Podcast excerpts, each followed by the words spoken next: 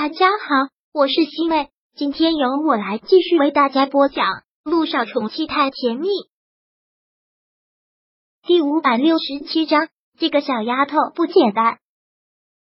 姚依依听到这个，好像想到了什么，眼前一亮，然后问道：“你是想让姚一星愧疚，让他主动的离开陆一鸣？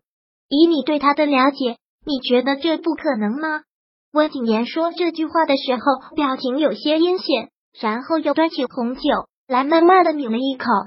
看到他这个样子，好像是已经打定了什么坏主意。但是他这个样子让姚依依极度的没有安全感。虽然她也算是一个有心机的小女生，但毕竟姜还是老的辣。在温景言面前，她连个雏鸟都不算。就算被他当棋子耍了，很有可能还在替他数钱。所以不能全部相信这个男人。你刚才说你不能把你的目的告诉我，最起码你就没有做到跟我坦诚。我为什么要跟你继续这个话题？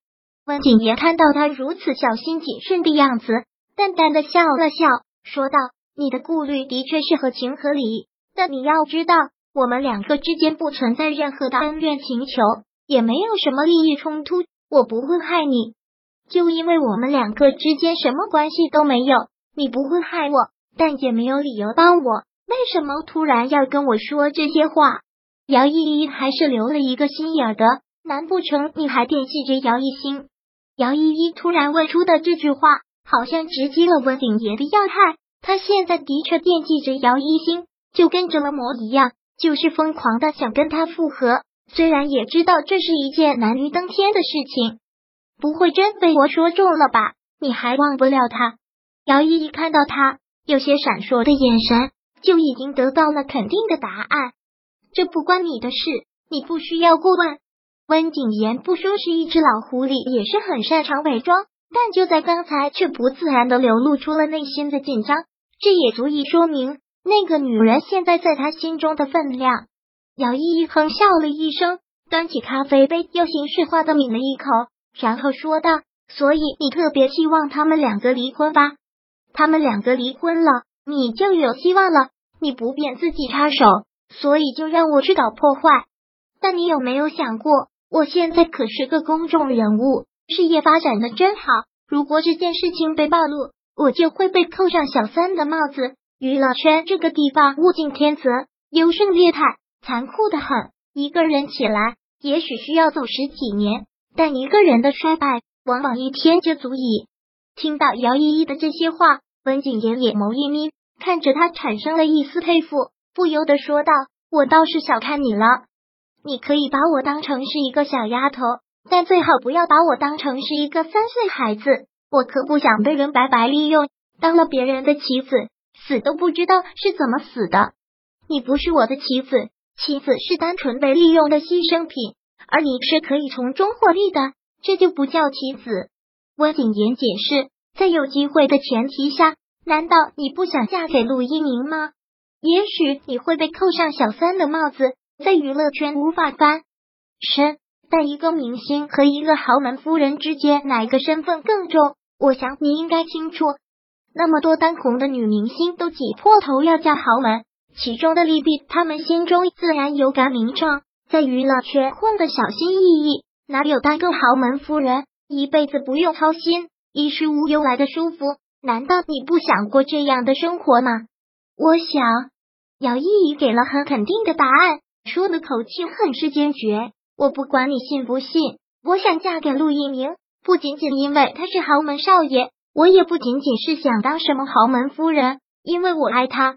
我就像是被人施了蛊，就像是着了他的魔。每天晚上睡觉都会梦到他。如果真的能嫁给他，别说被扣上什么小三的罪名，就算被人骂的晚节不复，这辈子只要能得到他的爱就足够了。但是我还没有盲目糊涂到那个地步。如果能得到他，我可以什么都放弃。可我比你了解他，他是一个很专一的人，我能嫁给他的机会完全是零。所以现在娱乐圈还是我的全部。我不能被人扣上小三的罪名，到最后赔了夫人又折兵。文总明白我的意思了吧？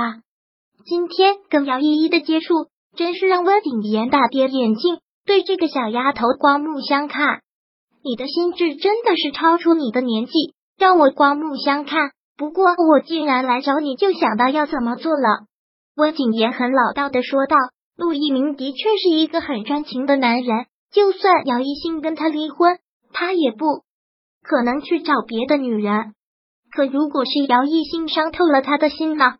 你不懂一个男人的心理，在这个时候，一个男人的心理防线几乎是没有的。”很容易被另一个女人趁虚而入，在他最脆弱的时候，你陪在他身边，很容易会走进他的心底，也很容易会让他对你动心。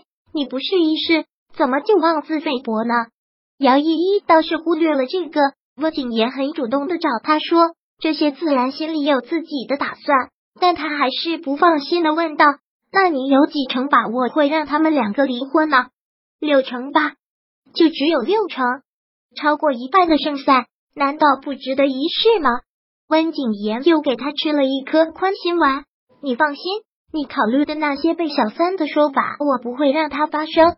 如果你觉得我对你不利了，你随时可以抽身出去。你也没有什么把柄在我手里，在我这里，你的选择从来都是自由的。这个温景言说的倒是对，姚毅一定没有任何的把柄在他手里，也威胁不到他什么。最后一个问题，姚小姐，但说无妨。如果你真的想跟姚一信复合，那苏姐姐怎么办？姚依依还是想到了苏柔，她现在在哪儿？从昨天我给她打电话就一直是关机。说到这个，文景言好像特别无奈的样子，很踌躇的说道：“家丑不可外扬，不应该跟你说，但我不说，你肯定会乱猜。你现在又是柔儿的闺蜜，告诉。”你也无妨。什么？爸爸去世，我们的孩子又没了。他受到了严重的刺激，精神状态很不好，说话也是颠三倒四。医生怀疑他可能因为刺激过度得了精神病。我已经把他送到国外疗养治疗了，所以这段期间对外就说他出国散心了。也希望这件事情姚小姐可以保密。第五百六十七章播讲完毕。想阅读电子书，请在微信搜索公众号“常会阅读”，回复数字四获取全文。感谢您的收听。